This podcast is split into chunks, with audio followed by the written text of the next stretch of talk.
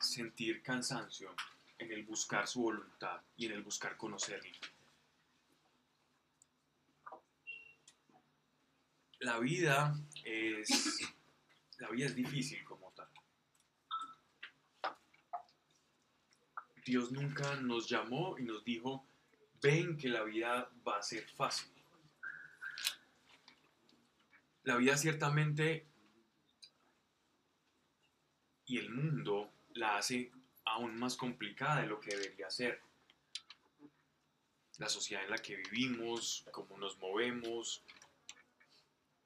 todo desde que nacemos se nos, se nos presta, digámoslo así, para, para tener momentos o episodios en los que podemos sufrir.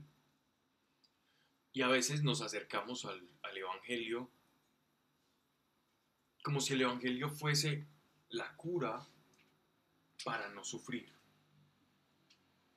Y entonces cuando el Evangelio no suple o no, no, no, no es esa, esa cura o ese vendaje que me va a dejar de hacer sufrir, entonces el Evangelio no me sirve.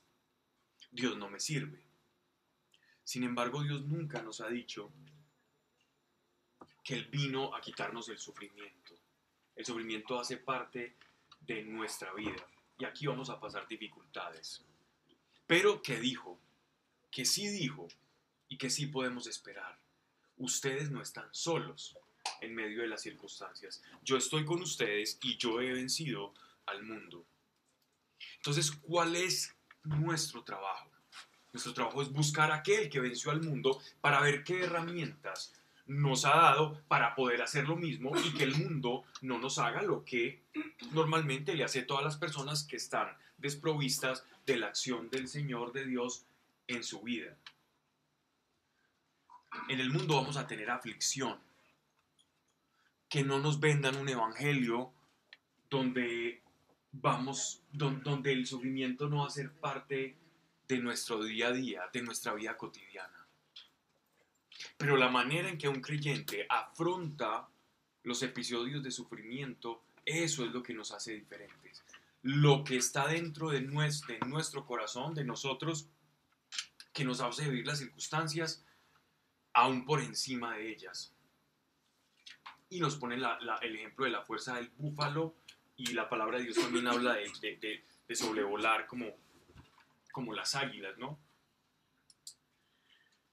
Entonces ya tendremos tiempo, no sé por qué estoy hablando de esto, pero ya, ya, ya tendremos, ya, ya tendremos tiempo de, de, tratar ese tema del sufrimiento, que es muy, muy importante que nosotros como iglesia entendamos qué es o cuál es el papel del sufrimiento en, en la vida.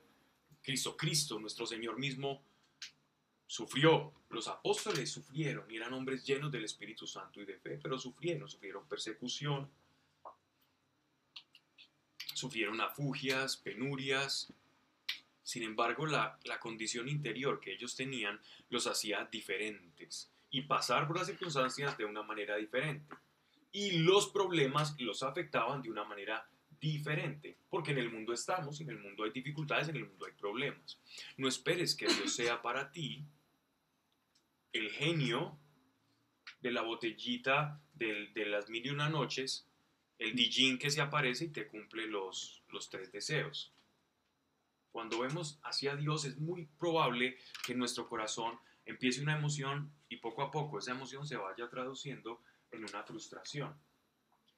Porque no estoy adentrándome en lo que Dios quiere. Dios quiere es formar algo de mí, transformar algo en mí, para que yo sea una calidad de persona, un ser espiritual completamente diferente al que nos ofrece el mundo. Y en esa cualidad y en esas calidades de las que Dios nos va dotando, entonces las circunstancias nos van a afectar de una manera diferente. Pero ojo, siempre hay esperanza y siempre Él está con nosotros, no estamos solos. Y en medio de esas circunstancias tenemos el derecho, dado por su sangre, de poder acceder a la presencia del Espíritu Santo y recibir consolación, a diferencia del mundo que no recibe consuelo sino del mundo, pero no de Dios. Y el consuelo del mundo no llena el corazón, más el consuelo de Dios da esperanza y sacia el corazón. Si alguien tiene de pronto una persona que esté con, con algún problema físico o una necesidad familiar, entonces sería, dime. Se llama Valentina Díaz, es una niña de 30 meses que tiene una enfermedad huérfana. Ujú. Y Gustavo Díaz, que es el papá y padece de cáncer. Ok. Otra. ¿Cómo se llama ella? Valentina. Sergio Sánchez. Sergio. Está hospitalizado mi hermano, tiene las, placas muy bajitas. Placa- plaquetas. Las plaquetas muy Ajá. bajitas, he tenido que donarle sangre. Y otra señora que se llama Mari Gutiérrez, que tiene una enfermedad pulmonar aguda muy... Tiene que estar conectada toda a una máquina. Plaquetas, enfermedad pulmonar. Pero- Hablo por mi mamá, que está muy enferma de la asiática. Mañana tiene cita con el neurocirujano para ver si la operan. Ciática es el nervio ciático que pasa todo el cuerpo. Ok, Sí. vamos a ver por eso. por María Burcher y Felipe Díaz y Samuel Ah. Díaz Burcher. Ok, sí. Ese ha estado en nuestras oraciones. Sí, Jorge Londoño, el corazón, enfermedad cardíaca. Jorge Londoño de corazón. Corazón. Bien. Familia. No. No. Bien. Padre, gracias, Señor, por, por todas las personas, Señor, que has traído aquí, Señor. Papá, gracias, porque nadie viene a ti si tú no le has llamado. Padre, eres bienvenido en este lugar y tu presencia sea aquí con nosotros, Señor.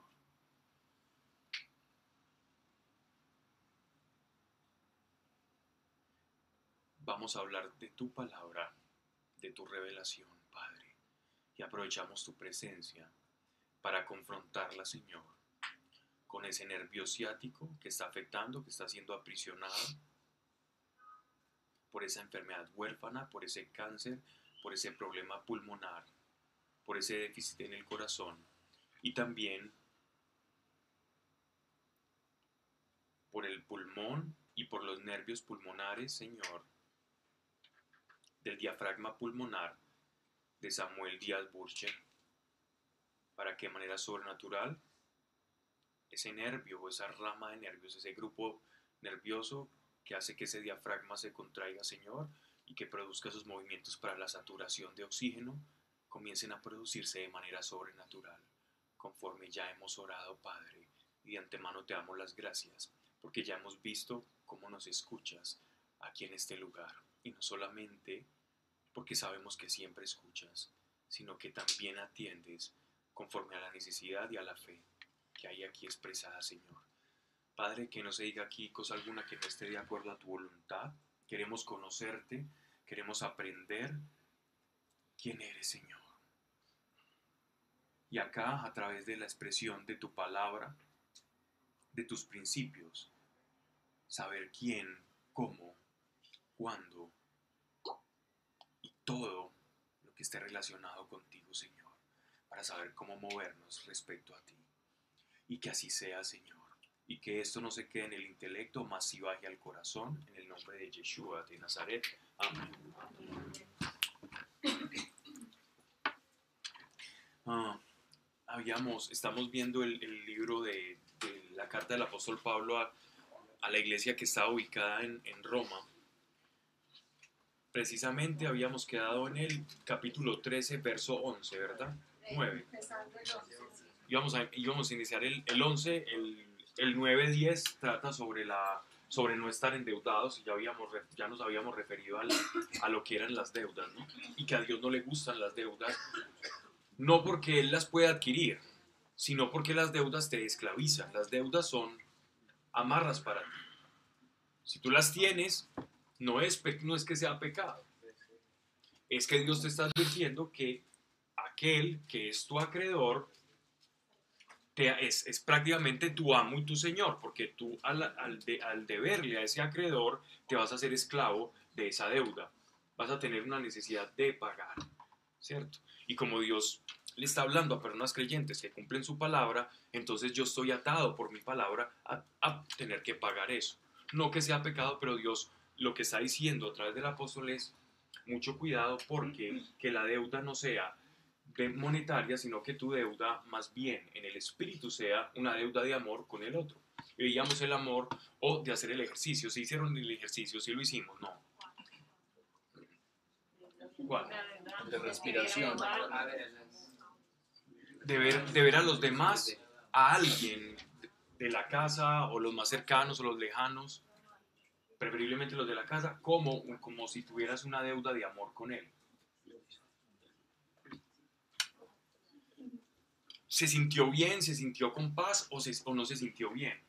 ¿No sentiste como que algo, algo se cayó? Algo quedó...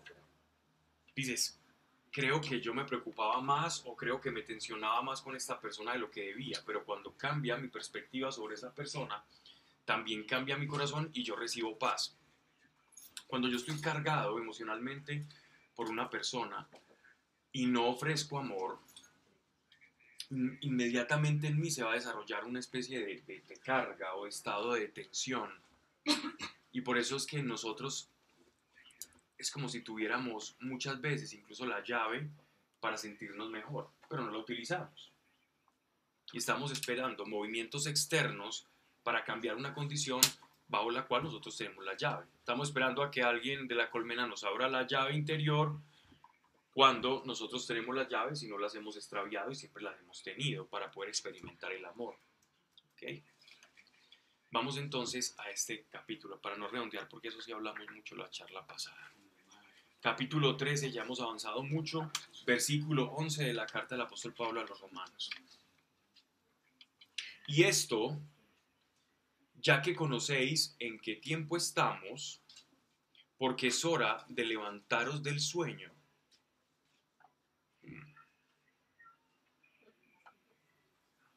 Me gustaría leer otra, otra traducción. ¿Qué numerito es? Capítulo 13. Sería extraño escuchar de otra traducción que no utilice la palabra sueño, pero me gustaría ver si de pronto en alguna de sus traducciones encontramos alguna que no diga sueño, que me parecería extraño. En todas está similar, por lo menos en sinónimos. Y esto ya que conocéis en qué tiempo estamos, porque es hora de levantaros del sueño. ¿Ok? Vamos entonces a ver de qué sueño o a qué sueño se refiere el apóstol Pablo, ¿verdad? Y lo vamos a relacionar con Primera de Tesalonicenses, capítulo 5, del verso 1 al 10. Si quieren lo, lo- lo leo, pero lo pueden ubicar o relacionar. Eh, del 5, capítulo 5, del 1 al 10. Es toda la exhortación sobre, sobre, sobre la persona que le preguntaban, una persona que, que murió dentro de la iglesia. ¿ok? Entonces miren, miren cómo dice. En cuanto a las fechas y los tiempos, hermanos, no necesitan que les escribamos, no necesitan, se supone que ya lo sabían. ¿Cuándo son las fechas en las que todo esto va a ocurrir? ¿Qué es lo grande que va a ocurrir? Que nuestro Señor va a venir por nosotros y se va a producir la tan esperada parucía, la venida de nuestro Señor por su iglesia. Entonces, en cuanto a las fechas y los tiempos, hermanos, no necesitan que les escribamos. Ustedes saben muy bien que el día del regreso del Señor llegará cuando menos se lo espere, como un ladrón que llega en la noche. Si uno se espera un ladrón en la noche, entonces ya no es un ladrón, ¿cierto? Ya está avisado. ¿Qué quiere decir esto? Que la venida del Señor va a ser en un momento que si bien hay señales para que podamos identificar el tiempo, el momento concreto, a ciencia cierta no lo vamos a saber. Podremos saber, esta es la noche en que posiblemente llegue el Señor, no que sea de noche, ¿no? Sino en sentido figurado. Pero la hora precisa no lo vamos a saber, no la podemos medir, ni con ecuaciones bíblicas, ni con ni con hacer las cuentas que muchos hacen de las, de las semanas de- del profeta Daniel. La hora ni la fecha no la saben. Russell, el, el padre fundador de los testigos de Jehová, intentó a través de, de ciertos artificios bíblicos intentar decir o predecir en qué momento iba a venir nuestro Señor y obviamente eso no pasó cuando él lo predijo y le tocó revaluar toda su tesis otra vez. Y eso está dentro de, digámoslo así, como dentro de los errores en los que han incurrido muchas veces los testigos de Jehová y lo tapan diciendo que Jesús sí vino, pero de forma aparente, no vino como, como lo esperábamos, para poder tapar un poco el error doctrinal de, de su padre fundador. Entonces nótese acá que él dice, cuando la gente diga todo está en paz y tranquilo, entonces vendrá de repente sobre ellos la destrucción, como, lo vienen, como vienen los dolores de parto, a una mujer que está encinta y no podrá escapar. Pero ustedes, hermanos, no están en la oscuridad para que el día del regreso del Señor los sorprenda como un ladrón. Para nosotros va a ser todo lo contrario. Todos ustedes son de la luz y del día. No somos de la noche ni de la oscuridad. Por eso no debemos dormir como los otros, sino mantenernos despiertos y en nuestro sano juicio. Los que duermen, duermen de noche, y los que se emborrachan, se emborrachan de noche. Pero nosotros, que somos del día, debemos estar siempre en nuestro sano juicio. Debemos protegernos como como con una coraza. Una coraza era un pectoral, una de las partes o de la indumentaria militar, ¿cierto? Era, era toda la parte pectoral que en, que en la indumentaria de los, de los romanos era algo así como una, una especie de peto, eh, general, a veces eran en bronce, cobre, plata, y, y tenían como una especie de, de- de fortificaciones en cuero, pero generalmente no, no eran como las armaduras teutonas o germánicas que eran muy cubiertas, sino que ellos eran, tenían mucha movilidad. Entonces él está diciendo que nosotros debemos literalmente protegernos, dice, como una coraza, con una armadura, con la fe y el amor. Entonces, ¿cuáles son los ingredientes, según el apóstol Pablo, que identifica a una persona que está en estado de vigilia? Que está en estado de vigilia, es decir, que está despierto. ¿Qué identifica a una persona? ¿Cómo identificamos una persona que está despierta según el mundo espiritual? Una persona despierta tiene ciertas características. La primera dice, tiene fe, es una persona que tiene fe. ¿Y qué es la fe?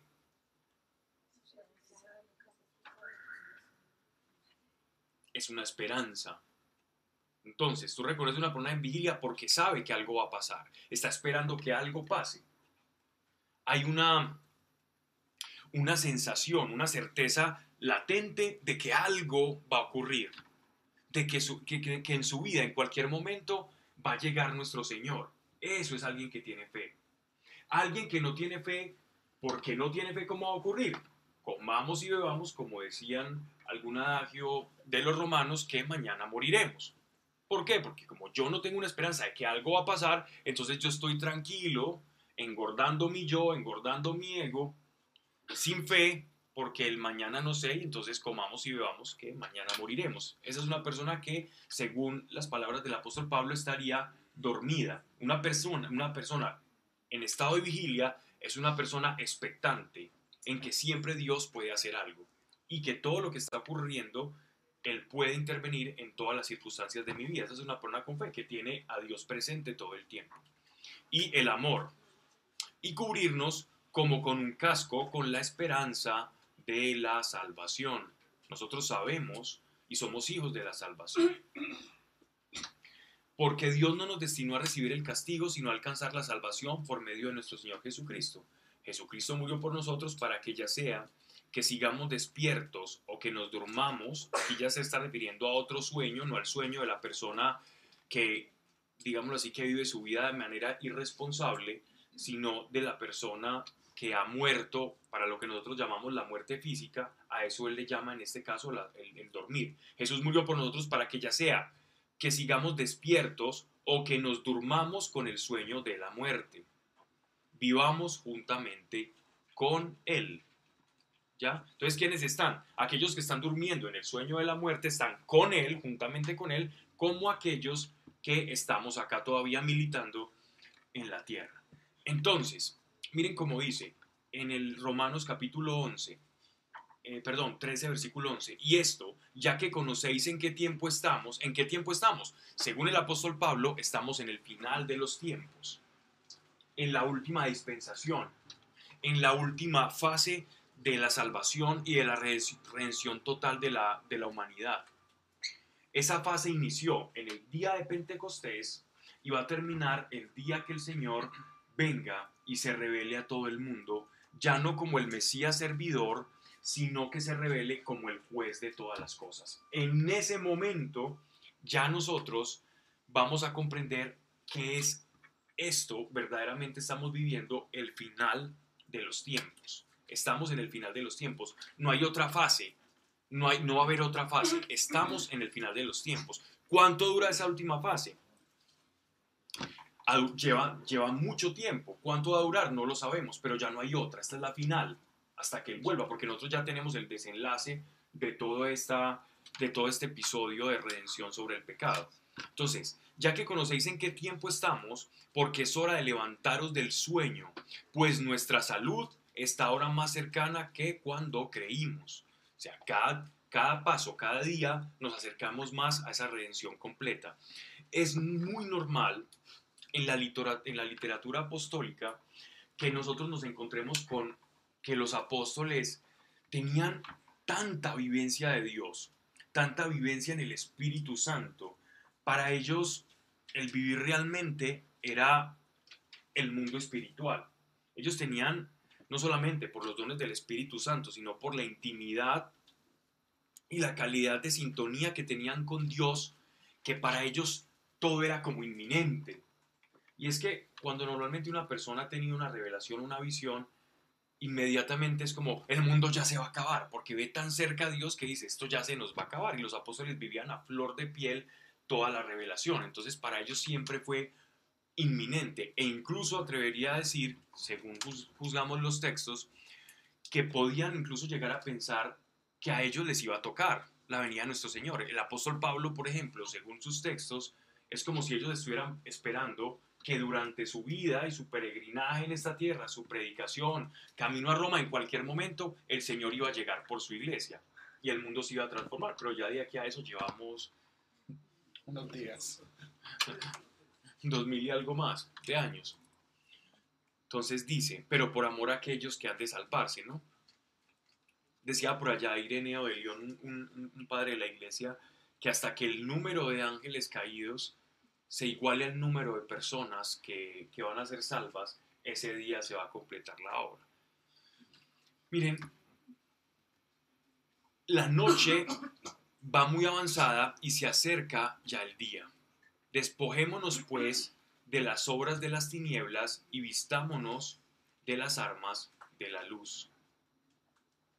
Andemos decentemente y como de día, no viviendo en, comilonas y borracheras, no en, en amancebamiento y libertinaje. Amancebamiento es, es, es vivir, digámoslo así, como fuera del matrimonio, en relaciones libertinas.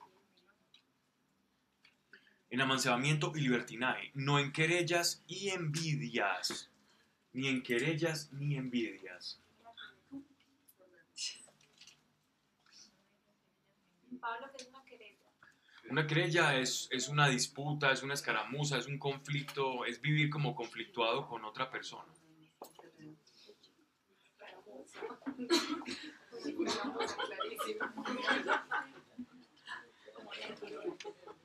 Andar entropel, entropelado con otro. Pues. Eso es una querella. Ese, ese término se utiliza mucho en el derecho. Miren esto. ¿Quién está despierto y quién está dormido?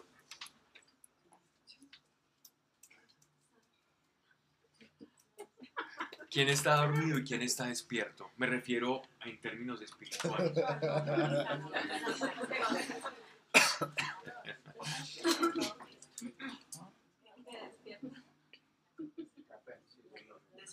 Cuando el mundo, miren, cuando el mundo te controla, cuando tus intereses son los del mundo, cuando tus intereses son los que el mundo te ofrece, cuando tu meta y tu autorrealización, autorrealización no, eh, tu realización en la vida depende de intereses inoculados, inyectados por el mundo, es un signo de que estás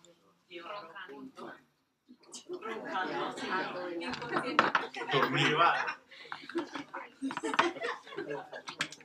Pero ¿cómo? Pero si eso es lo normal, es que entonces, ¿cómo así? Dios no quiere que uno sueñe, que uno desee. Sí. Pero recuerdan cuál es la armadura. El yelmo, ¿cuál es, ¿qué es un yelmo? Un yelmo es un capacete, es un casco de la armadura. Es el casco de la armadura. Si yo no tengo el casco, de la- ¿y, ¿y qué está cubriendo el casco? La cabeza. ¿Y qué parte del cuerpo rige a todo el cuerpo? La cabeza. Y si la salvación está en la cabeza, significa que mi realización está en la salvación. O sea, que mis ojos deben apuntar a la salvación. Mi realización, en tanto, es lo que está en mi mente y guardo en mi mente, debe estar apuntado hacia el orden de la salvación y lo que me configure más a ese ser salvo que soy. Me haga encarnar más ese- esa verdadera identidad que yo tengo en Dios. Ese es el yelmo de la salvación. Esa es la manera en que hacemos práctica las palabras tan abstractas del apóstol Pablo, tan metafóricas. El yelmo de la salvación es que mi cabeza, mis pensamientos estén enfocados en la salvación que tengo. Esa debe ser mi realización. Entonces, si yo soy una persona espiritual que tengo el casco de la salvación, por decirlo de esta manera figurada, entonces quiere decir que eso que me ofrece el mundo, eso que me vende, no es mi realización, por lo tanto, mi felicidad no va a depender de eso. No va a depender de eso. Y eso se va a convertir en un añadido, en una añadidura para mi vida. Esa es la verdadera añadidura. Quien está dormido está buscando la añadidura. Quien está despierto conoce, sabe lo que realmente es importante, porque es lo que da paz.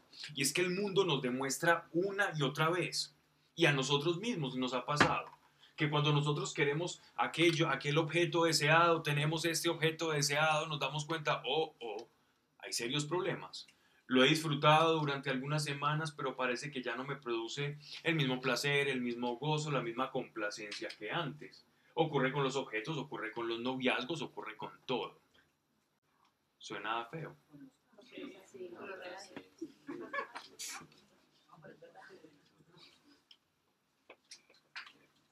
Nos acostumbramos a lo que no nos llena. Pero cuando buscamos lo que verdaderamente nos llena, nos llena o nos va a llenar, ahí es donde verdaderamente vamos a decir, esto sí vale la pena, por eso ya entiendo lo que dice el apóstol Pablo, que, es lo que él busca, porque él ya entendía que esta dinámica. Y es más, no nos vamos al Evangelio, vámonos al libro del Eclesiastés. ¿Alguno estuvo con nosotros viendo Eclesiastés hace algunos años? ¿Quiénes? Solo Sebastián y, y Sebastián y Melissa. Bueno, ese está en YouTube. Todo Eclesiastes está en YouTube. Es muy recomendado ese libro. ¿Por qué? Porque el hombre que más tuvo sabiduría en este mundo, que fue el rey Salomón, llegó a una conclusión después de mucho disertar, después de mucho reflexionar, pensar. El hombre más sabio de la tierra, según la palabra de Dios, dice, me he dado cuenta que todo lo que hace el hombre bajo el sol en este mundo es aflicción de espíritu. Que vanidad de vanidades, todo es vano, todo es vanidad. Es como intentar querer atrapar el viento. Y cuando creo que soy feliz me doy cuenta de que no, los, que no lo soy. Y tuve todo en este mundo, más de los que muchos que me sucederán y antes los que estaban antes de mí. Y he descubierto que todo es aflicción de espíritu. ¿De qué le sirve trabajar al hombre bajo el sol si en últimas va a encontrar que nada de esto lo va a llenar y no va a encontrar la realización? Pero todos vamos detrás de eso. Y él decía, yo ya me di cuenta, y ahí nos dejó un librito que se llama el Eclesiastés, o el Coelet en algunas traducciones, que en última significa el predicador, eso es lo que traduce, que se le atribuye al rey Salomón. Entonces, si el rey Salomón ya nos dice a nosotros, si nosotros leemos la palabra de Dios, él nos dice, mire, todo esto, yo ya, yo ya me encargué de trabajar todo esto, lo tuve todo, tuve muchas mujeres, tuve muchas suegras también, tuve gente, tuve todo, más que cualquiera bajo el sol. Y he descubierto que todo esto es aflicción de espíritu. He descubierto eso. Entonces, ¿qué nos podemos esperar? Dime, Laura. Pablo, pero ¿por qué es tan difícil uno mantenerse ahí? Pues ya uno conociendo, pues yo sé, obviamente vivimos en una carne pecadora, caída, lo que sea. Pero ¿cuál? De pronto hay otra razón por la que sea tan difícil uno permanecer en ese estado de confusión constante. ¿Sabes por qué es difícil? ¿Te acuerdas? Hay un pasaje en- en varios evangelios. Hablemos del evangelio de Juan, cuando nuestro Señor está en Getsemaní, está en el huerto, ¿cierto? Y estaba en la noche. En la noche normalmente se molían o se desgajaba eh, de los olivos toda la cáscara, como la pulpa, para extraer el aceite, en un lagar de aceite, que eso es lo que significa Getsemaní. En ese momento nuestro Señor estaba orando y sus discípulos, me imagino que el más voluntario, desde el menos voluntarioso al más voluntarioso, iban cayendo como en efecto dominó, en estado de sueño. Primero se dormía el uno, empezaba así, Señor, Dios te. Después el otro, sí, Dios, así. Iban cayendo hasta que seguramente quedó Pedro por ahí, digamos, el último, y alcanzó a escuchar, Juan. Y por eso nosotros tenemos el Evangelio donde Jesús dice, el espíritu está pronto, pero la carne es frágil, pero la carne es débil. Y esa circunstancia la vamos a afrontar siempre. Y nuestro Señor nos la dejó, nos la dejó como una muestra en los Evangelios, con sus propios discípulos, que otrora pues iban a convertir en, eh, que posteriormente se iban a convertir, perdón, en sus apóstoles. Y, nos demuestra la fragilidad.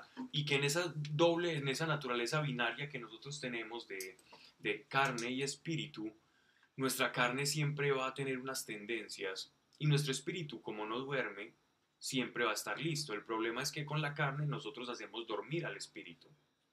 Y entonces quien está dormido en realidad es, es, que está dormido, no a la carne. A la carne está muy despierto, está flor de piel, con todos los sentidos exaltados. Pero el espíritu, por efectos de la carne, es como si fuera una manta que la carne le pone al espíritu para que el espíritu esté ciego y, esté como en ese estado eh, hipnótico o esté dormido. ¿Qué pasa? También, para, para un poco aderezar lo que estamos hablando, con lo que yo alimento mis ojos, lo visual, lo que escucho, lo que veo, va a alimentar el deseo de realización. Y el marketing, la publicidad, no es sino que salgas y veas camiones, no es sino que salgas, prendas un noticiero, no es sino que pongas YouTube y vas a ver, eh, el que, el- yo no sé quién paga el YouTube sin publicidad, pues, pero, pero es- esa publicidad de YouTube es muy molesta, donde siempre sale y uno y yo tengo una cosa, cada vez que veo una publicidad de YouTube, esa cosa nunca la voy a comprar, porque me da rabia que me interrumpan alguna cosa que quiera ver. Eso no le pasa a nadie. Bien, siquiera. Entonces, ¿qué pasa? Toda esa, todo ese exceso de publicidad. ¿Quién es publicista acá? La publicidad va a atacar directamente con mensajes tu subconsciente, todo lo que, todo, todo lo que superficialmente tú crees que no puedes captar, pero que va ingresando, ¿no? Y eso pasaba, Coca-Cola lo sabía desde hace mucho tiempo. Y entonces te ofrecían un- una bebida con un osito polar muy tierno en Navidad y, ofre- y, un, niño corriendo una maratón y que llegaba feliz, sudoroso a abrazarse con su mamá y le ofrecían una Coca-Cola y el niño ya saciaba su sed. Pero todos sabemos, y los que han hecho algún deporte, y yo no he visto, yo no he visto el primer partido de básquetbol o de fútbol que salgan con una Coca-Cola al, al pobre tipo. Pero, pero se era, afectaba tanto la publicidad al subconsciente de las personas que incluso uno escuchaba a las abuelas o anteriormente se decía mucho, está deshidratado, dele Coca-Cola a mí. Bueno, tiene líquido y tendrá, tendrá algo, pero no, no, no, no es lo ideal, ¿no? Porque no tiene los electrolitos. Pero, pero ¿qué pasa? ¿A qué voy yo, Laura, con esto? Y perdónenme tanta ilustración, pues, que, me pasé. Pero, pero el punto, el punto es que nos estamos alimentando visual, auditivamente, nuestro entorno, nos está animando a, a decirnos en nuestro subconsciente, si no tienes esto, eres infeliz. Pero el problema es que nosotros sabemos en nuestro consciente que cuando lo tenemos tampoco somos felices. Y es un círculo vicioso, ciclando en una realización que no vamos a lograr tener. Y esa es la paradoja y por eso se nos hace tan difícil porque es que el, el entorno no ayuda mucho. Entonces, ¿qué nos toca a nosotros? A veces despertar el espíritu y un poco apaciguar ese entorno que nos está asfixiando. Y a veces toca salir de cosas eh, y salirse de algunas cosas que nos están bombardeando, porque en realidad puede parecer muy bonito, muy interesante, pero lo que te está haciendo es daño. A ver, eh, yo, yo no soy muy, muy dado como a las redes sociales, ¿cierto? Pero, por ejemplo, yo he visto, hay personas con adicción a las redes sociales y se la pasan viendo o pueden ver y entiendo el por qué, una necesidad de ver cómo está la vida de los excompañeros, de los amigos, a ver qué tal le fue, fue como para compararse, ¿no? Entonces, si ve que el uno está muy llevado, dice, ah, sube, ay, yo sí quizás no tanto, pero el otro está muy bien, dice, ¿qué no hice yo en la vida? Yo creo que a mí me hace falta algo, yo me siento como, como paralizado. En realidad, todo eso, es- todo eso es una ficción. No estás paralizado, no estás nada, te estás comparando con una persona que está mintiendo en, en una red social. Y eso te va a producir en ti, va, va a producir en ti una necesidad de yo quiero eso y esa, y es esa realización. Entonces estamos viendo una ficción de la carne. Entonces la pregunta de Laura es muy a tono, es muy a tono a este tema de estar dormido, porque el mundo te ofrece estar dormido, pero ¿qué, ¿cómo vivir estando despierto? ¿Cómo despertar de este sueño? Con la armadura de Dios, con la esperanza en la salvación y la comunión con Dios. Pero Laura, el, pero el cuerpo siempre va a ser débil. Siempre. Pero tenemos al Espíritu Santo. Y tú sabes eso. Bien. Y nos pasa a todos. Yo puse un ejemplo de las redes sociales porque era, digámoslo así, como el más fácil. Pero pasa en todos los ámbitos. Quizás tú no le, ve- ves redes sociales, pero te gustan mucho los carros. Y andas en, y andas en, en, en- en tu 8, en, en- en el Volkswagen modelo 82, que le chirrea todo, hasta la pintura. Dices, no, me gustan. Y sabe todos los motores, sabe de, de, de que sale, sale, wow, este, es este, este tiene este turbolag, y el suyo ni siquiera tiene turbo, y esto, sabe todo. Pero ve el carro del, ve el carro del vecino, ve el carro del vecino y se compara y viene una sensación mala. Es una, un- un- una sensación ficticia de realización. Una sensación ficticia de realización.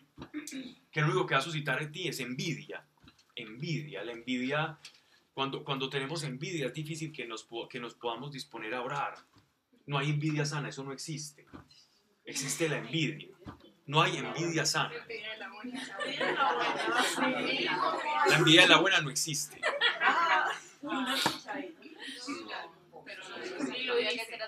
Es lo mismo que la... Eso es otra cosa, es muy diferente. Ok. Sí, señora, muy bien. Cuando, entiendo que muchas veces podemos decir envidia de la buena refiriéndonos a la capacidad de admirar y reconocer la potencia o la capacidad o la bendición de una persona.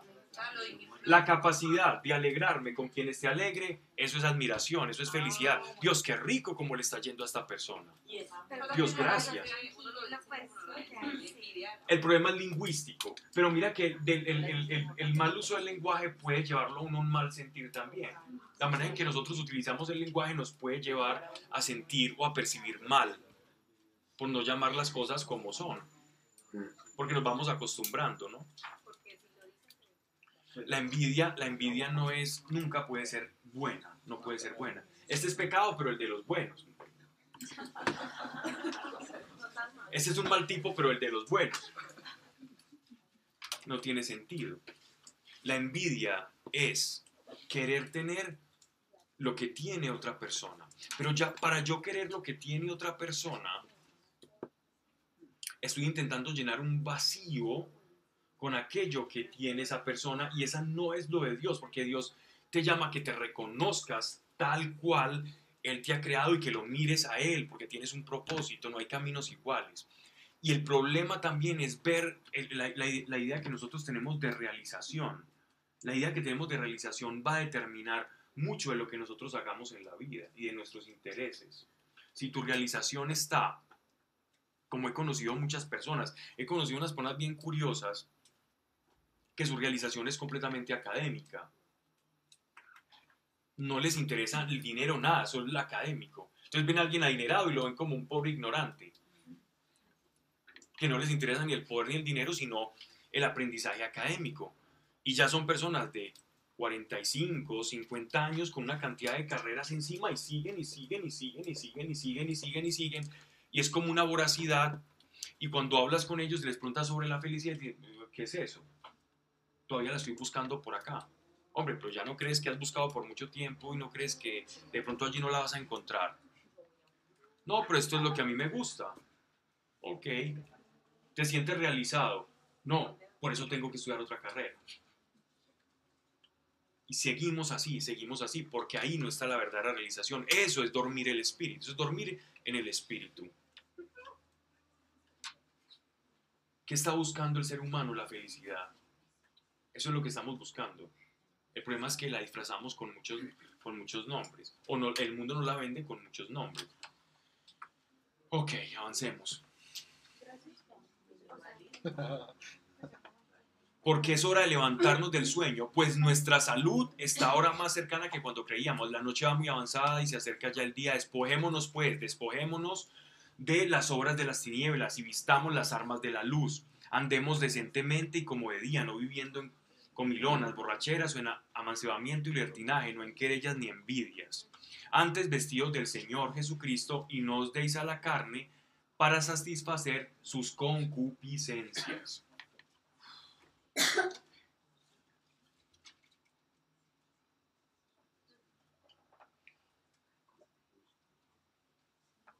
Volvemos a la carne y al espíritu. Esto es súper interesante lo que se viene. Bien. Vivir en la carne es dormir. Para sintetizar, vivir en el espíritu es despertar. Cuando nosotros descubrimos la realidad espiritual, es como que tuviéramos otro sentido aparte. Y nos damos cuenta de que la realidad es como ahora llaman eh, realidad aumentada, ¿no? Se te aumenta la perspectiva de todo. Te das cuenta que tus actos repercuten en todo, que tus acciones pueden afectar a otros y que esa afectación de tus acciones respecto a otros es una responsabilidad que tú tienes. Y eso te hace completamente hiperconsciente, no solamente de, tu realidad, sino de la realidad de los demás y del entorno. Y eso le ocurre a todo aquel que va comenzando a nacer del espíritu.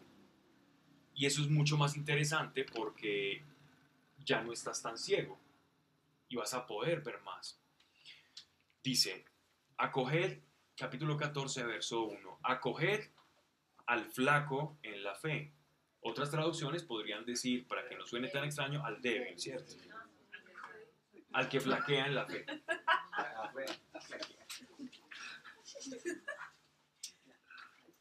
Acoged al flaco en la fe sin entrar en disputas sobre opiniones. Hmm.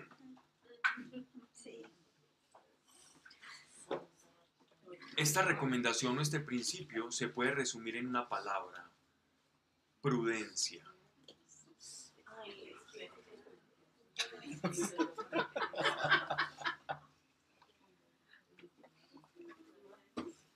Si hay un flaco en la fe, o si hay un frágil o débil en la fe, significa que hay uno que está fuerte, porque no podemos de hablar de flaco sin gordo, no podemos de hablar de, de débil sin fuerte. Entonces se supone que un débil en la fe es alguien que contiende con otra persona por cuestiones de fe. Entonces dice, acoged al débil en la fe sin entrar en disputas sobre opiniones. Entonces llega una persona que Dios está tocando, que la semilla del Evangelio fue sembrada en él. Y yo ya creo que sé un poco, y entonces llega diciendo cosas un poquito revestidas de ropaje de la nueva era, de la reencarnación, de prácticas orientales o de la gnosis, o, este- todo este tipo de circunstancias, digámoslo así, que están como tan, como tan de moda. Y a esta persona que apenas está empezando en la fe, yo inmediatamente lo asusto, ¿cierto? Lo asusto y le digo, no, mire, es que usted tiene que ayunar. ¿Cómo? Es que usted se va a condenar. No, no, si usted viera el Evangelio como es de difícil. No es lo mismo. Perdón, no es lo mismo. Él... No, no, no. Lo que sea, lo, sé lo que me ibas a decir. Eh, no. Bien. Entonces, ¿qué pasa? Eh,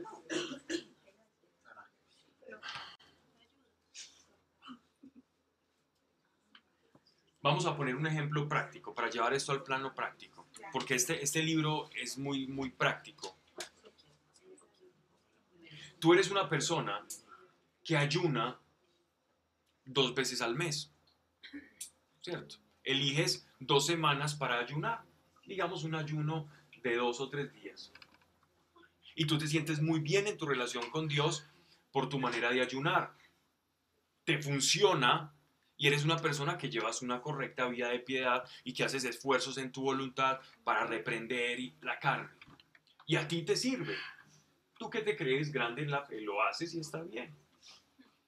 Y llega una persona muy frágil en la fe, empezando, y esa persona dice, ay, yo estoy tan feliz con Dios, qué rico, yo no, qué rico esos judíos como tenían que hacer todas esas cosas, pero mi relación con Dios es muy fresca y yo me la vivo muy bueno, y eso es tan bueno, yo voy hablando con él en el carro, mientras me ducho, y, y to- todos los lugares en los que, mejor dicho, uno tiene que estar ahí y no tiene que concentrarse, sino que como ya estoy solo, pues ahí sí hablo con Dios. ¿Cierto? Eso eh, ocurre muy normalmente. Y entonces yo digo, wow, yo que soy fuerte en la fe, que ayuno dos veces por mes, le digo, no, así no es. Esa persona apenas está conociendo a Dios, así no es. Es que usted tiene que ayunar dos veces como yo al mes. Así no lo va a escuchar Dios. Esa- eso no es así. Y empiezo a venderle mi perspectiva de Dios y a contraponerla suponiendo que yo vivo la manera correcta con Dios. Ojo, puede, lo más probable, pensando bien, es que sí sea correcto, que tú sí estés viviendo una gran, un gran idilio con Dios y seas una persona que estás creciendo mucho en la fe. Pero con ese solo acto es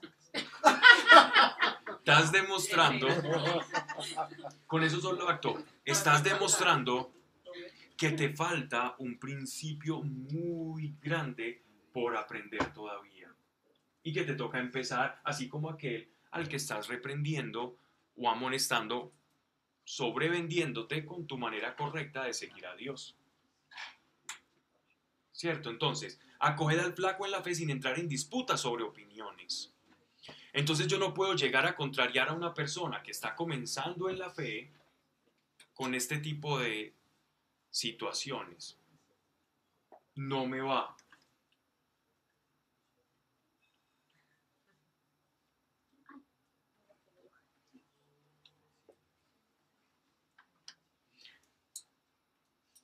La prudencia no significa aceptar.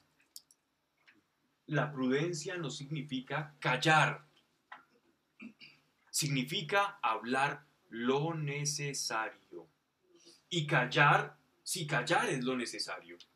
Prudente es que calla si es necesario o que habla poco si es necesario. ¿Ya? No significa que el prudente es el que deja pasar todo en una conversación, tampoco. Pero que considera aquel que está escuchando pequeño en la fe, frágil en la fe porque apenas está empezando y su fe no ha sido fortalecida. Y como no ha sido fortalecida, es normal que diga una cantidad de cosas y que manifieste esas cosas. Entonces, ¿qué voy a hacer yo? Lo voy a padrinar. Es normal. No lo voy a juzgar, porque aquí lo que se trata es de juicio. ¿Cierto? Eso es una disputa. Entrar en disputas es porque yo estoy juzgando lo que estás diciendo. No, no vale la pena entrar en esas discusiones. Y es muy normal y te vas a encontrar con muchas personas así. Dios te va a poner muchas, si no es que ya todos hayan experimentado eso, que es lo normal. Llegan personas y te dicen eso y tú le dices, sí, ok, y vas dejando que, que Dios vaya actuando en él y él va caminando y, y- y cuando menos pienses, este tipo ya corrió dos millas, dos yardas más que tú, y dices, pero, pero, pero, ¿cómo? Si yo lo traje al Señor y este ya corrió dos, pues alégrate en el Señor que una semilla que el Señor te permitió eh, que, permitió eh, como darle abono, abonar, está creciendo mucho. Alégrate, porque esa es la alegría, lo contrario es la envidia. Bien.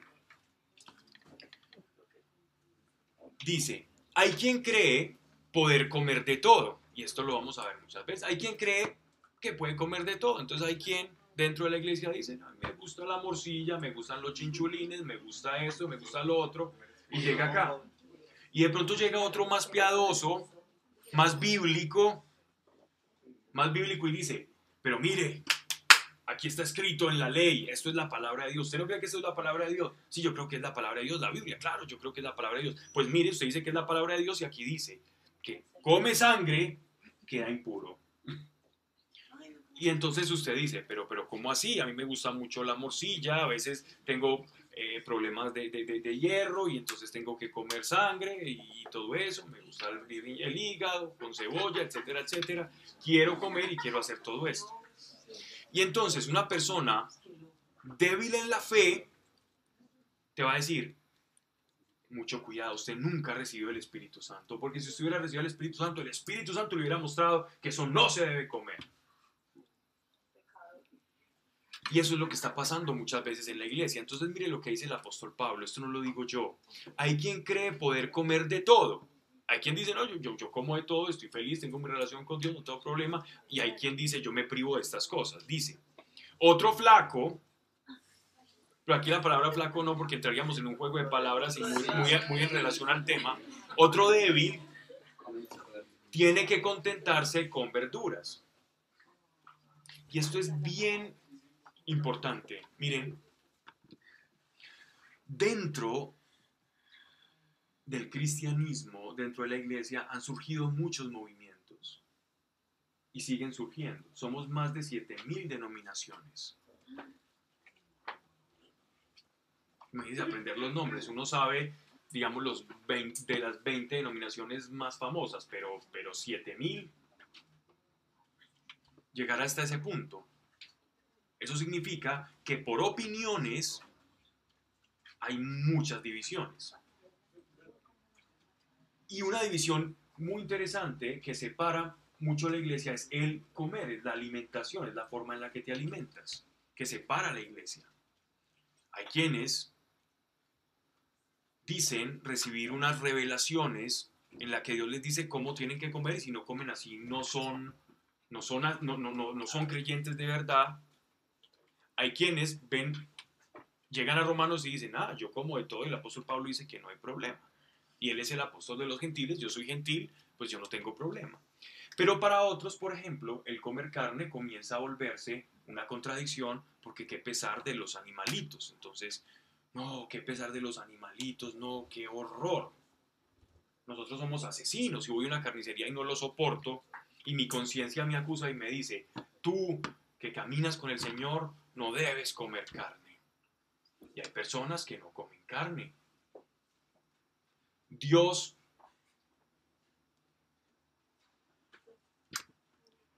¿A quién está condenando? ¿Al que come o al que deja de comer? ¿Al que se priva de ciertos alimentos por, por su conciencia y por su amor, amor a Dios? ¿O a quien no tiene esa carga de conciencia sobre sí? ¿A quién está condenando Dios? Vamos a ver. Dice, Hay quien cree poder comer de todo, otro débil tiene que contentarse con verduras. El que come no desprecie al que no come.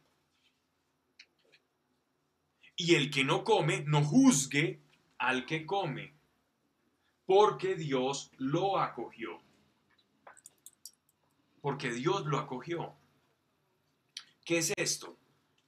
En el primer caso, de acoger al flaco en la fe y no discutir sobre opiniones, y el de sobre la comida y la bebida es un ejemplo que, práctico que el apóstol Pablo nos pone, y ese ejemplo, ¿qué quiere decir? Tú, hombre, no tienes derecho ni tienes el aval a juzgar a nadie. No juzgues. Deja que Dios lo haga. Pero si tu conciencia te acusa, cuidado, no lo hagas.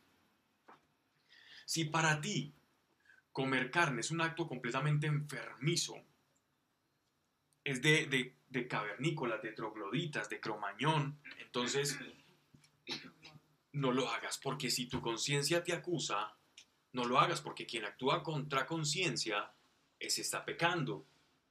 Mas si tu conciencia no te acusa respecto a esas minucias, hazlo. No ah, mi conciencia no me acusa de matar gente, entonces... A mí vale. Porque eso está estricto, ¿no? Pero vale, va- suena gracioso, pero, pero, pero Lo podría ser una contradicción. El que come no desprecia al que no come y el que no come no juzgue al que come, porque Dios le acogió. ¿Quién eres tú, verso 4, para juzgar al criado ajeno? Es decir, es Dios el que juzga, no tú. Somos criados de una misma heredad o somos hijos de una misma casa. Unos comen verduras, otros no. Quien les dirá qué se debe o qué no se debe hacer es Dios. Por eso procuremos nosotros tener una justa relación con Dios para que el Espíritu Santo revele en nosotros con, su, con la convicción del pecado y de cuál es la justicia de Dios. Entonces dice, el que, ¿quién eres tú para juzgar al criado ajeno? Que esté en pie o caiga es asunto que no te concierne. Es una forma educada de decir, sino a su amo. No creas que tú le estás ayudando mucho a una persona ofreciéndole tu super forma de vivir la espiritualidad. Mi super forma, la manera correcta, estructurada de vivir la espiritualidad es la que tú necesitas porque tú estás equivocado. Ten cuidado con eso. Ten cuidado porque nosotros fácilmente caemos en eso y por la condición sana de querer ayudar. Eso es una manera de venderle yugo a otras personas. ¿De venderles qué, perdón? Como una especie de yugo. Claro, eso es ponerles un yugo. Eso es. Si hay una persona que es capaz de, de, de hacer yo no sé qué cuántos kilómetros trotando todos los días, y, y yo ya estoy asfixiado y él me dice, no, es que tú tienes que hacer esto, tienes que hacer eso, es, es- es ponerme una carga. Tú tienes que hacer esto para poder tener una relación con Dios. Olvídate. La relación con Dios la tiene cada quien y es única e irrepetible. Por eso se llama tener intimidad con Dios, porque la intimidad no se tiene con muchos, la intimidad se tiene con una persona. Ese es, ese es íntimo, Dios. Intimidad conmigo es que Dios se hace a mi forma para hablarme en mi lenguaje, no en el lenguaje del otro. Dios no te va a hablar en el lenguaje del otro. Que haga cosas similares en algunas ocasiones y que tenga unos principios o unas formas de actuar que nosotros podemos reconocer, ah, esto lo hace, Dios de esta forma, pero no siempre va a ser igual. Dios es muy creativo, es el Padre de la creatividad para hablarnos a nosotros. Dice, ¿quién eres tú para juzgar al criado ajeno que esté en pie o caiga? Eso es asunto que no te concierne, si no le concierne al amo. Pero se mantendrá en pie, que poderoso es el Señor para sostenerle. Hay quien distingue un día de otro día. ¿Qué quiere decir distinguir un día de otro día? Pues en la ley está estipulado que el día séptimo, el día en que, Dios descansó, llamado Shabbat, sábado, hay que guardarlo. Es un día que hay que guardar, es el día de reposo, ¿ya? Entonces los gentiles no conocían esa, no tenían esa ley y, y no guardaban el Shabbat. Entonces él, él está diciendo en, esta, en, esta, en este sentido, dice, hay quien distingue un día de otro día, hay quien juzga iguales todos los días. Cada uno proceda según su propio sentir. El que distingue los días, por el Señor los distingue. ¿Por qué por el Señor? Porque quien guarda el Shabbat lo hace para cumplirle al Señor y para guardarse para Él y para dedicar todo ese día a la oración y a la meditación en Dios, descansando su cuerpo del trabajo. Entonces, ¿para quién lo está haciendo? Para Dios. Su intención volcada hacia Dios está bien, pero es tuya, es personal. Por el Señor los distingue y el que come, por el Señor come, dando gracias a Dios. Y el que no come, por el Señor no come, dando gracias a Dios. Porque ninguno de nosotros para sí mismo vive y ninguno para sí mismo muere. Cuando dice para sí mismo muere significa privarse de, privarse de cosas. Cuando yo me privo de algo que quizás puede ser placentero, pero que sé que me hace daño, yo lo hago para agradarle al Señor. Y si lo hago para agradarle al Señor, privándome aún de cosas, de lo que yo me privo, no necesariamente tiene que ser de lo que otra persona se prive. Para unas personas privarse de los, de los dulces o las golosinas es muy fácil porque a duras penas se comerán una. Para otros será una cuestión de un ayuno terrible, privarse de golosinas o de snacks o cosas entre comidas. Entonces, por eso es que no tenemos que, que ponderar nuestra, nuestros logros como si fueran también los logros de, de los demás. Pues si vivimos para el Señor, vivimos. Y si morimos, morimos para el Señor. En fin, sea que vivamos, sea que muramos, del Señor somos. Ese es el principio. ¿A quién le perteneces? ¿Hacia dónde están inclinadas las intenciones de tu corazón? Si las intenciones de tu corazón están, están, están inclinadas en un mejoramiento personal, es que yo quiero ser superior personalmente, superarme y superarme, porque ahora todo esto del coaching es como una, una especie de obsesión por la superación personal que nos venden, pero lamentablemente el que, el que uno ve que está de, coaching y el tipo haciendo el, el coach, haciendo coaching espiritual y espiritual y espiritual, no, hombre, te estás envejeciendo, te estás envejeciendo, después resulta por allá con un cáncer o morí, muriéndose, uno dice, bueno, ¿y en qué terminó todo eso? Si el gran problema del hombre es la muerte, ¿y, y de qué me sirvió todo ese coaching, coaching, coaching, si terminaste igual? Esto realmente, ¿qué es el Evangelio? Esta relación con Dios y este ser nueva criatura, ese debe ser verdaderamente como el motivo de, nues- de la intención de nuestro corazón. Y eso le pertenece a Dios. Por lo tanto, el principio es, si yo estoy o mis actos están dirigidos hacia Dios, que sea algo personal, con Dios. Porque mis actos no están dirigidos a enseñarles a los demás. Si mi vida, en la perspectiva en la que yo camino con Dios, enseña a otros, por Dios enseñas, no por ti mismo. Si en la medida en que yo sirvo a los demás para Dios, por amor a Dios primero, y en amor, en ese amor a Dios y por hacerlo en Él, a los demás, en Dios sirvo. Si me quiero servir a mí mismo, en la carne sirvo y dormido estoy espiritualmente. Entonces, dice que por esto murió Cristo y resucitó, para dominar sobre muertos y vivos. Y tú, nos está diciendo a nosotros, esta carta es para los gentiles, para cada uno de nosotros, nosotros somos como los romanos, nosotros no somos judíos. Y él nos dice, entonces tú, nosotros, cada uno de nosotros, esta pregunta nos la hace el apóstol, ¿cómo juzgas a tu hermano o por qué desprecias a tu hermano? Pues todos hemos de comparecer ante el tribunal de Dios, porque escrito está, vivo yo, dice el Señor, que a mí se doblará toda rodilla y toda lengua rendirá homenaje a Dios. Por consiguiente, cada uno dará cuenta de sí. No juzguemos pues ya más los unos a los otros, y mirad sobre todo, no pongáis tropiezo o escándalo al hermano, que eso es a lo que se refería Hernán. ¿Qué es el escándalo? Según lo que nos está hablando el apóstol Pablo. El escándalo es cuando yo quiero vender, ofrecer, proyectar, convencer de mi superioridad moral a otro que está empezando en la fe. Cuando mi superioridad moral se vuelve mi caballo de batalla o la manera con la cual yo voy a convencer, convencer a otro, ese ahí es donde se configura el escándalo del cual está hablando el apóstol Pablo. Ese es el escándalo. El escándalo es cuando mi superioridad moral, como la que yo les decía, es que hay que ayunar, es que hay que guardar el sábado, es que hay que privarse de esto, es que no puedes comer carne por esto, por lo otro y por lo otro. Y si tú haces eso, entonces tú eres malo.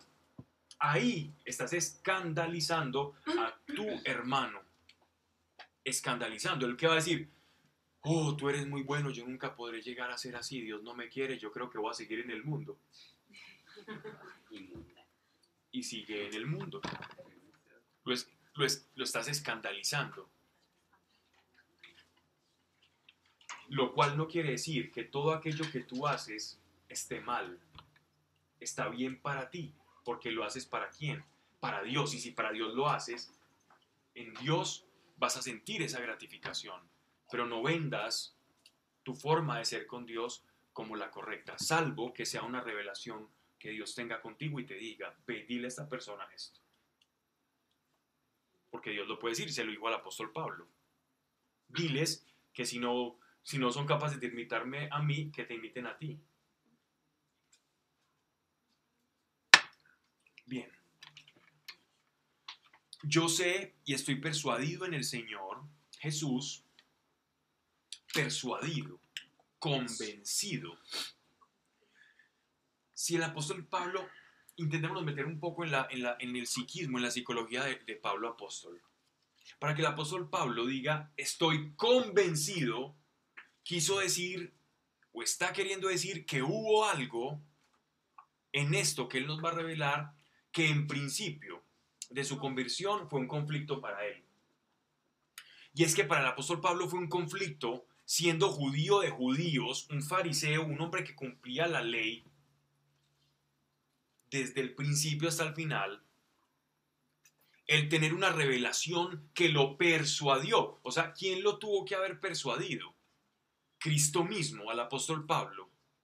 Por eso él dice, lo que les voy a decir tiene autoridad, porque fui persuadido desde el cielo. Entonces nótense esto, dice, yo sé, yo sé, como para que no tengamos la menor duda, yo el apóstol Pablo, quien está escribiendo esta car- carta, comisionado por Jesucristo mismo a decirles esto, sé, no es algo que yo creo o que les recomiendo, no es un consejo apostólico, es una certeza. Y estoy persuadido, me convencieron porque antes pensaba lo contrario, uno no es persuadido, sino es que antes pensó lo contrario, a lo cual ahora está convencido. Existe eh, algo nuevo que yo conocía y entonces me lo revelan. Ah, ciertamente ya estoy persuadido de que la tierra no es plana y es redonda por, por la evidencia. Wow, me persuadiste de algo que yo creía. Entonces por eso dice, yo estoy persuadido porque primero creía algo, pero le convencieron. ¿Quién le convenció? El Señor. Mire, estoy persuadido en el Señor. Jesús. Que nada hay, o sea, fue el mismo Señor que le reveló, que nada hay de suyo impuro. Mas para el que juzga que algo es impuro, para ese lo es. Si tú consideras que el comer carne con sangre es impuro y tu conciencia está rojo vivo cada vez que lo haces, no lo hagas. ¿Para qué vas a ir en contra de tu conciencia si lo que vas a producir es un sufrimiento mayor?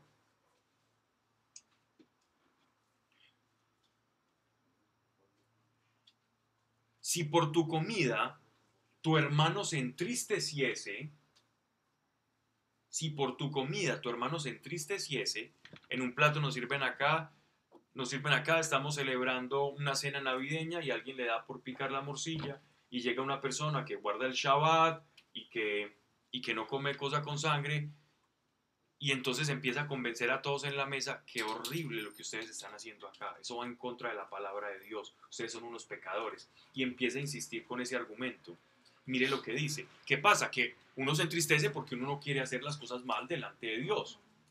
Y vea lo que él dice en, en esta ocasión. Dice, si por tu comida tu hermano se entristeciese, ya no andas en caridad, ya no andas en amor. Mira que por tu comida no seas ocasión de que se pierda aquel por el cual, por alguien que Cristo murió, aquel por quien Cristo murió. Que por producir escándalo en una persona, esa persona no se pierda. Que el sembrador que tiene que sembrar esté antes arrancando las maticas. Verso 16. No sea pues vuestra libertad materia de maledicencia. Está hablando, le está hablando a los dos extremos. Está hablando al extremo de quien es muy legalista y está hablando al extremo de quien es muy libertino. Que dice, ah, yo puedo hacer de todo y le restriega al otro lo libre que puede ser. Porque ese restregar o ese decir o mofarse de que el otro está equivocado y que yo estoy en lo correcto es nada más y nada menos que maledicencia, es maldad. Tanto como el que se priva como el que no se priva, de acuerdo a la intención que tenga respecto a para quién lo está haciendo, configura pecado o no. Si yo hago las cosas para Dios, para Él no más, entonces es justo y es sano y es santo. Mas si lo hago para los demás o convencer a los demás que yo llevo la vida correcta, mi intención es muy cuestionable respecto a los principios de Dios. Dice, entonces, no sea pues vuestra libertad materia de maledicencia. O sea, también está refiriéndose a la prudencia. Tenemos que ser prudentes de nuestra libertad. Entonces, si hay alguien que no come sangre y es, y es un hermano en la fe, entonces procuremos en ese espacio no servir así. Eso es amor. Para no tampoco eh, en mi libertinaje ofender al otro. Eso es amor. Pero entonces miren ya cómo él redondea la sentencia. Verso 17. Porque el reino de Dios no es comida ni bebida, sino justicia y paz y gozo en el Espíritu Santo.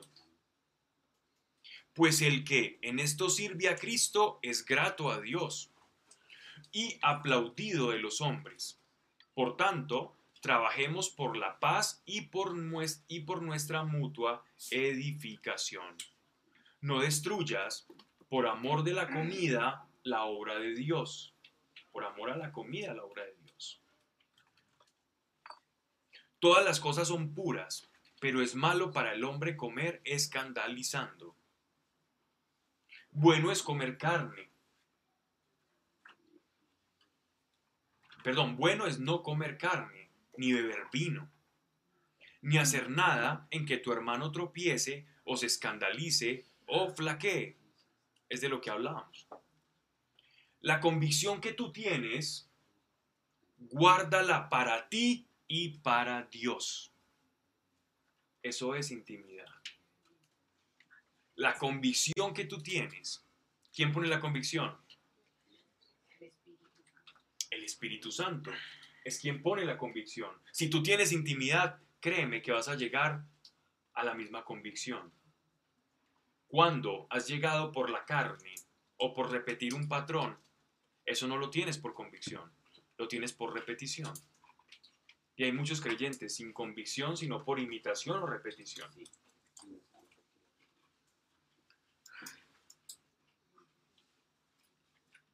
Pues el que en esto sirve a Cristo es grato a Dios y aplaudido a los hombres. Por tanto, trabajemos por la paz y nuestra mutua edificación. No destruyas, por amor de la comida, a la obra de Dios, todas las cosas son puras, pero es malo para el hombre comer escandalizando.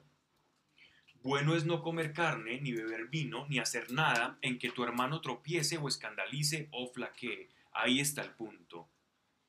La convicción que tú tienes, guárdala para ti y para Dios. Dichoso el que a sí mismo no tenga que reprocharse en las resoluciones que tome.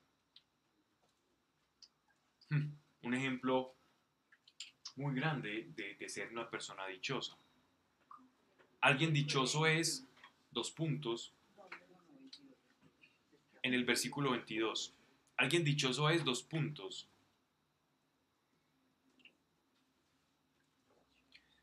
El que no tenga reproche de las decisiones que toma. Una persona que no tenga reproches en las decisiones que toma es una persona que va a hallar paz. Hay decisiones, voy a tenerme aquí un momento.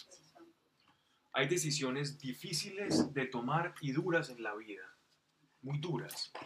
Bien sea alejarnos de un pecado, bien sea alejarnos de algo que nos puede estar produciendo incluso dinero, pero está mal hecho. Bien sea dejar de pagar un impuesto y saber que lo puedo evadir, pero mi conciencia me acusa. Hay muchas cosas que nos producen un estado de placer o de bienestar, pero que el solo hecho de tomar la decisión y desarraigarnos de ella nos va a doler, porque todo desarraigo por lo general duele. Un vicio, un apego, una cosa que me está produ- produciendo cierto estado de bienestar. Pero cuando yo tomo esa decisión, ¿qué está diciendo Dios? Dichoso, dichosa la persona que toma esa decisión, porque es dichosa, porque paz va a llegar a su corazón. Y entre tanto, tu conciencia te siga acusando, porque el Espíritu Santo actúa dentro de ti, no vas a tener paz. Por lo tanto, no vas a poder ser dichoso o dichosa simplemente por eso. Dichoso aquel que tomando las decisiones no se reprocha por aquellas decisiones que ha tomado. No que no sea fácil tomarlas. Él no está hablando de difícil o fácil. Pero el que las toma y su conciencia le dice, tengo paz, ese va a, tener, va a sentir una dicha, un dolor de desarraigo, pero una dicha posterior. Y esa dicha se, ter- termina convirtiendo en paz. Pero como estamos tomando decisiones todo el tiempo, entonces esto es un ejercicio de todos los días. Todo el día nos estamos, tenemos que trabajar en eso. No es solo uno que uno dice, ya llegué a la paz porque tomé esta decisión. Eso es todo el tiempo. Todo el tiempo estamos en esta disyuntiva. Bien.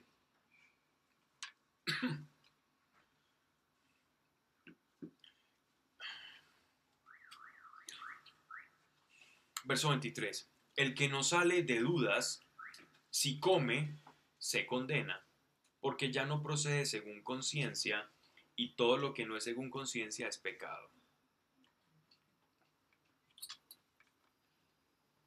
¿Necesita aclaración este punto? Ok.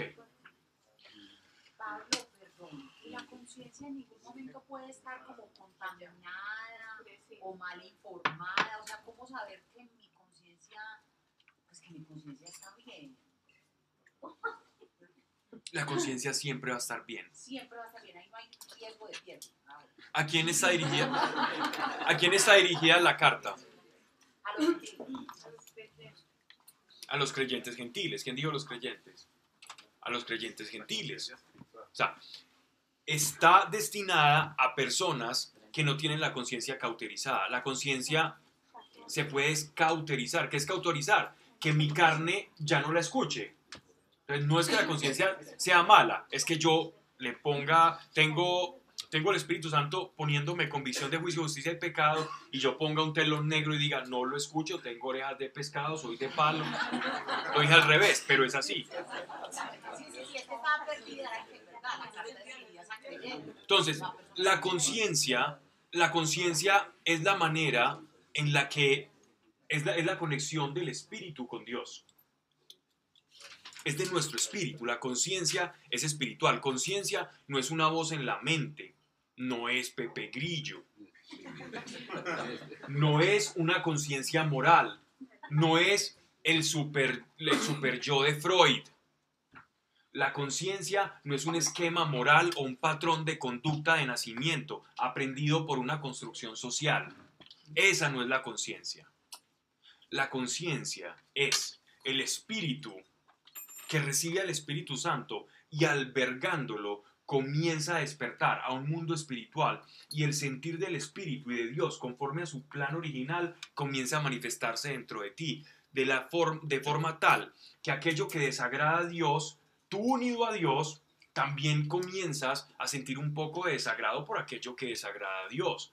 En principio no del todo, porque tienes carne y Dios, no, y Dios es puro. Entonces tú empiezas a sentir poco a poco incomodidad con cosas que antes incluso podrías defender, con ideas que antes eran para ti supremamente racionables y, y de justicia social y que ahora tú empiezas a cuestionar y a decir, pero venga, el trasfondo de esto, ¿qué es? Siento que algo me incomoda con esto. La manera en que te relacionabas con las personas. Antes decías, eh, no me pases al teléfono y te hacías el Manuel y de pronto eh, ahora sientes que no, vas a decir, no me pases al teléfono, di que no estoy y sientes un malestar interior.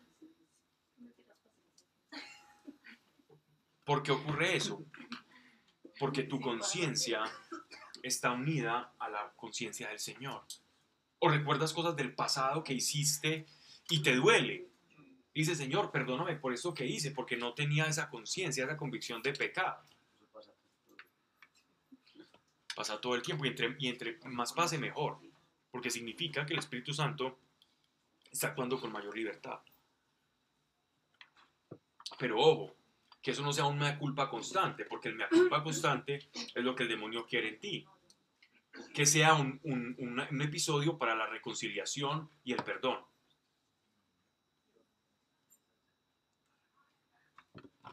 Ok. Bien. Vamos entonces a... Ya vamos al otro capítulo, ¿verdad? Capítulo 15, ya vamos a terminar, no puede ser.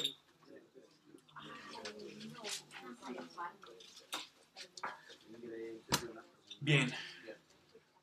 Ahora vamos a ver entonces estos ejemplos prácticos del frágil y el fuerte espiritualmente y del escándalo. En realidad aquí se tocaron tres puntos para resumir. Uno, ¿qué es el escándalo? El escándalo es yo vender mi superioridad espiritual y moral por encima de, aquel, de aquella persona que está comenzando en la fe. Entonces yo la superpongo y yo soy mejor que tú y yo te juzgo. En síntesis es un juicio que yo hago, en virtud de que yo soy mejor que tú. Eso es lo que está resumiendo él. Segundo, segundo punto que podemos resaltar de, de lo dicho anteriormente.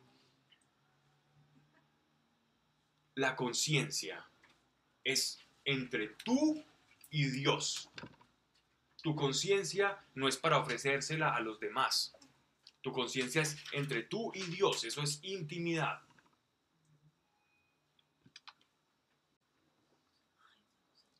Los fuertes, mire que el apóstol Pablo ya, ya entra dentro, entra en, ese, en ese cuerpo de personas, en ese grupo. Miren, él, él ya mismo dice, yo, yo me sé fuerte y eso es humildad. Y, pero, pero ¿cómo el apóstol me está diciendo que eso es humildad? Él era fuerte espiritualmente, porque de lo contrario no sería un apóstol. Fue débil y por débil fue fuerte, porque en su debilidad el Señor se fortaleció. Reconociendo su debilidad, Él se hizo fuerte. Esa es la paradoja de la gracia que vivió el apóstol Pablo y que encarnó durante toda su predicación. Los fuertes debemos sobrellevar las flaquezas de los débiles sin complacernos a nosotros mismos. Cargue con esa persona que sigue cayendo en lo mismo. Si usted no cae en eso, siga cargando, no la juzgue. Ayúdele a levantarse. Su papel no es de juez, su papel es de ayudarle. Pero hasta qué punto. Hasta el punto en que esa persona no sea un creyente, sino un simpatizante. Sí. Y que no sea una persona que se esté aprovechando, sino una persona débil. No es difícil reconocer a un débil en la fe de un aprovechado, con pretexto de la fe. Eso se reconoce, se reconoce en la, en- la praxis. Tú reconoces al conchudo de una persona que simplemente está pidiendo algo que no tiene. Alguien que no tiene para, para devolverse a su casa y te pide a ti dinero, eh, conchudo, ¿por qué me pedís? No, está necesitado y yo tengo, le doy. Pero ves a alguien con sus bolsillos llenos y, hey, vení, dame el pasaje, eh, conchudo. Esa es una forma de, de- de- de- reconocerlo. Es de la misma forma en la fe, alguien que cae simplemente para aprovechar, o porque quiere llenar un espacio, o porque se siente solo o sola, entonces, ven, entonces, ¿qué es lo que decía el Evangelio? Pero en realidad lo que quiere es ocupar un espacio y no, no tiene una necesidad real, espiritual.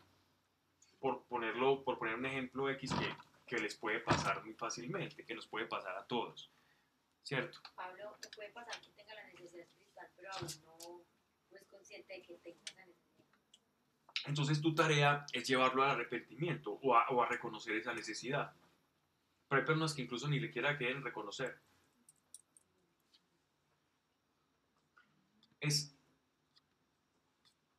hay muchas, se, produce mucho acá en nuestra idiosincrasia los, eh, las personas que, a mí me ocurrió hace poco, en un bautismo,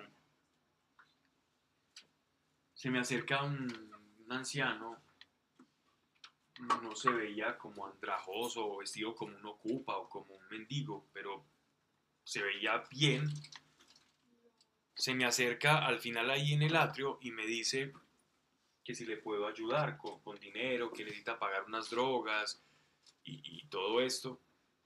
Y yo pensé que no, había que no había llevado la billetera porque casualmente, curiosamente, el pantalón que tenía en ese momento no tenía bolsillos. Lo tenía como de mentiras. Si alguien es diseñador, nunca hagan eso. Pantalones. Ustedes han visto que uno a veces compra unos pantalones y no tienen, tienen un bolsillo ahí, pero está cosido. ¿Para qué? Y perdonen la tontería, pero, pero tenía uno de esos y no llevaba la billetera, entonces yo pensé que sí la tenía yo, y yo le quería dar dinero al hombre. Y el hombre me- se me acercó de una manera muy piadosa, venga, bendito sea el Señor y todo eso, y cuando no le di me, me, me- insultó.